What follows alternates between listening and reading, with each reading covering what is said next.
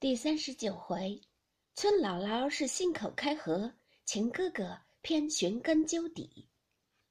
话说众人见平儿来了，都说：“你们奶奶做什么呢？怎么不来啦？”平儿笑道：“她哪里得空来？因为说没有好生吃的，又不得来，所以叫我来问还有没有，叫我要几个拿了家去吃吧。”小云道：“有多着呢。”忙令人拿了十个极大的。平儿道：“多拿几个团旗的。”众人又拉平儿坐，平儿不肯。李纨拉着他笑道：“偏要你坐。”拉着他身旁坐下，端了一杯酒送到他嘴边。平儿忙喝了一口，就要走。李纨道：“偏不许你去，显见得只有凤丫头就不听我的话了。”说着又命嬷嬷们先送了盒子去，就说我留下平儿了。那婆子一时拿了盒子回来，说：“二奶奶说。”叫奶奶和姑娘们别笑话，要嘴吃。这个盒子里是方才舅太太那里送来的灵粉糕和鸡油卷儿，给奶奶姑娘们吃的。又向平儿道：“说是你来，你就摊住玩不去了，劝你少喝一杯吧。”平儿笑道：“多喝了又把我怎么样？”一面说，一面只管喝，又吃螃蟹。李纨揽着他笑道：“可惜这么个好体面模样，命却平常。”只落得屋里使唤，不知道的人，谁不拿你当做奶奶太太看？平儿一面和宝钗、湘云等吃喝，一面回头笑道：“奶奶，别只摸得我怪痒的。”李氏道：“哎呦，这硬的是什么？”平儿道：“钥匙。”李氏道：“什么钥匙？要紧提起东西，怕人偷了去，却带在身上。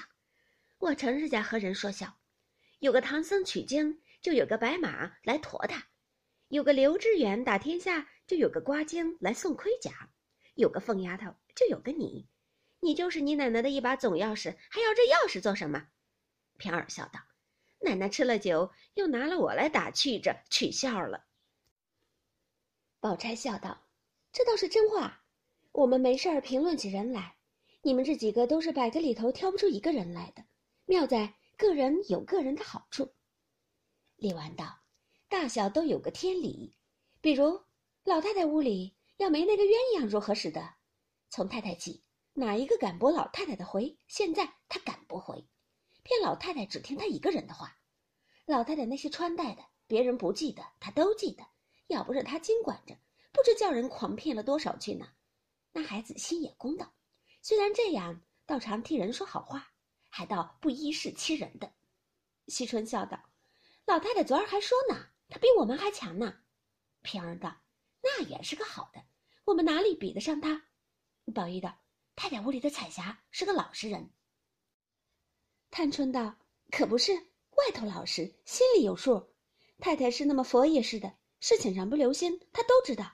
翻白一应事儿都是他提着太太行，连老爷在家出外去的一应大小事儿，他都知道。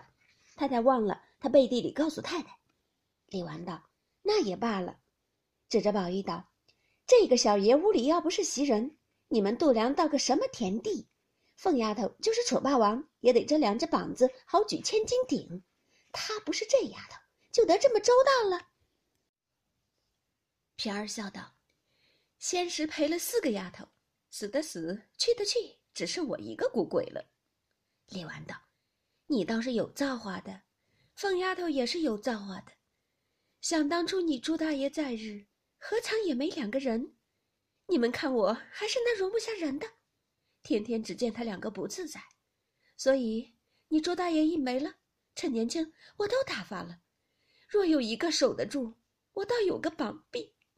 说着滴下泪来，众人都道：“又何必伤心？不如散了倒好。”说着便都洗了手，大家约往贾母、王夫人处问安。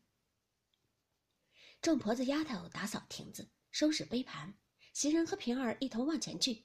袭人应让平儿到房里坐坐，再喝一杯茶。平儿说：“不喝茶了，再来吧。”说着便要出去。袭人又叫住问道：“这个月的月钱，连老太太和太太还没放呢，是为什么？”